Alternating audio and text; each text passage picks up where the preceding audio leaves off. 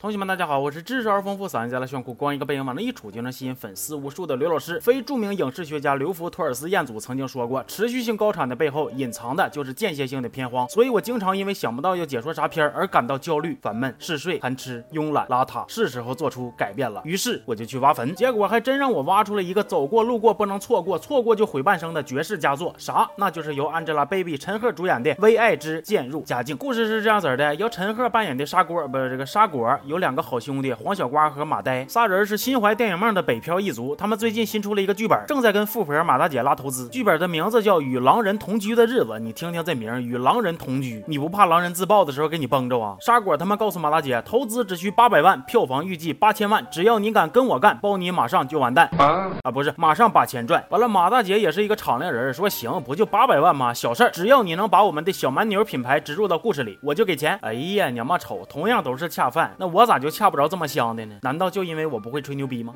修改剧本的排期是两周，但是正式开工之前，他们先搬了个家，接着去蹦了个迪。沙果还用微信摇一摇，摇出了横店一枝花。结果一见面，嘿，食人花。由此我们不难感受到，表面正经的沙果暗藏着一颗寂寞的心。接着，在一个寂寞的午夜，寂寞的沙果从微信附近的人里看到了主动打招呼的由大宝贝老师扮演的车模晨曦。俩人住的非常近，晨曦甚至还主动约沙果去家里喝茶，这给沙果都高兴完了，寻思，哎呀，这真是老天爷开了眼，林妹妹砸了脸，有便宜等着捡，而且还是顶配于是沙果美个滋的就往人家妹子家里冲，我寻思这不得整个仙人跳反转一下子，告诫年轻人上网冲浪有风险啥的。结果没有，这个晨曦居然真的是个好人，而他大半夜约陌生男人来他家喝茶，其实只是为了给自己的狗找一个寄养家庭。然后沙果知道真相之后，也没有啥过激的反应，真就乖乖的给狗当起了干爹，甚至还对晨曦一见钟情了。电影演到这儿大概也就是二十分钟，但是我熊熊燃烧的怒火已经烧得我脚气都加重了。这演的到底是个什么玩意啊？啊，单身漂亮的妹子用社交网络。大半夜约饥渴的陌生男子回家喝茶，完了一个是真敢约，一个还真敢去。如此憨批的剧情，居然还能扣上一个浪漫爱情的帽子，你们属实是缺少法制在线的毒打呀！我寻思幕后制作的大佬们，你们但凡是有点良心，就应该在原片上打上八个大字：危险动作，请勿模仿。而接下来的剧情就更虎了，沙果跟晨曦因为狗狗的原因接触变得更加紧密，他们一会儿在 KTV 里边跟人打架，一会儿又穿着奇装异服载歌载舞。正当我准备开喷的时候，画面一转啊，原来这些都只是沙果的一意淫呢！编剧，你是不是以为只要你说这是意淫，我就不喷你了？呸！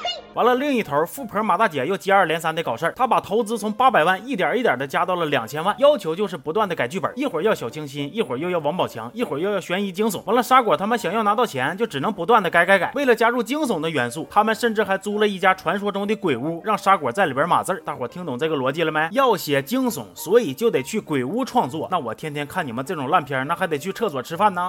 再然后，马大姐给沙果他们画的饼是越来越大，她拉来了更多的投资人，那对剧本的要求也变得更多，投资金额也变成了一个亿。但是越大的饼，它砸脸是越疼啊！一个亿呀，你那个迷你袖珍小电钻能揽得住这么大的瓷器活吗？果然，很快反转就来了。本来应该是男主角的黄小瓜被换掉了，新来的演员呢带了一个新的剧本，所以沙果的剧本也被换了。但是马呆跟黄小瓜的女朋友却留在了内蒙，一个当摄影，一个当演员。备受打击的黄小瓜卖了老家的房子，决定要跟沙果把狼人的那个剧本改回到最初，改演话剧。结果在天台排练的时候，黄小瓜过于投入，从楼上跳下去了。哎呦我去了，这这为艺术献身的精神，属实是可歌可泣。但是咋说呢，大哥，你就为了这么一个玩意儿搭上一条命，你不觉着亏得慌吗？这就是我经常跟你们说的。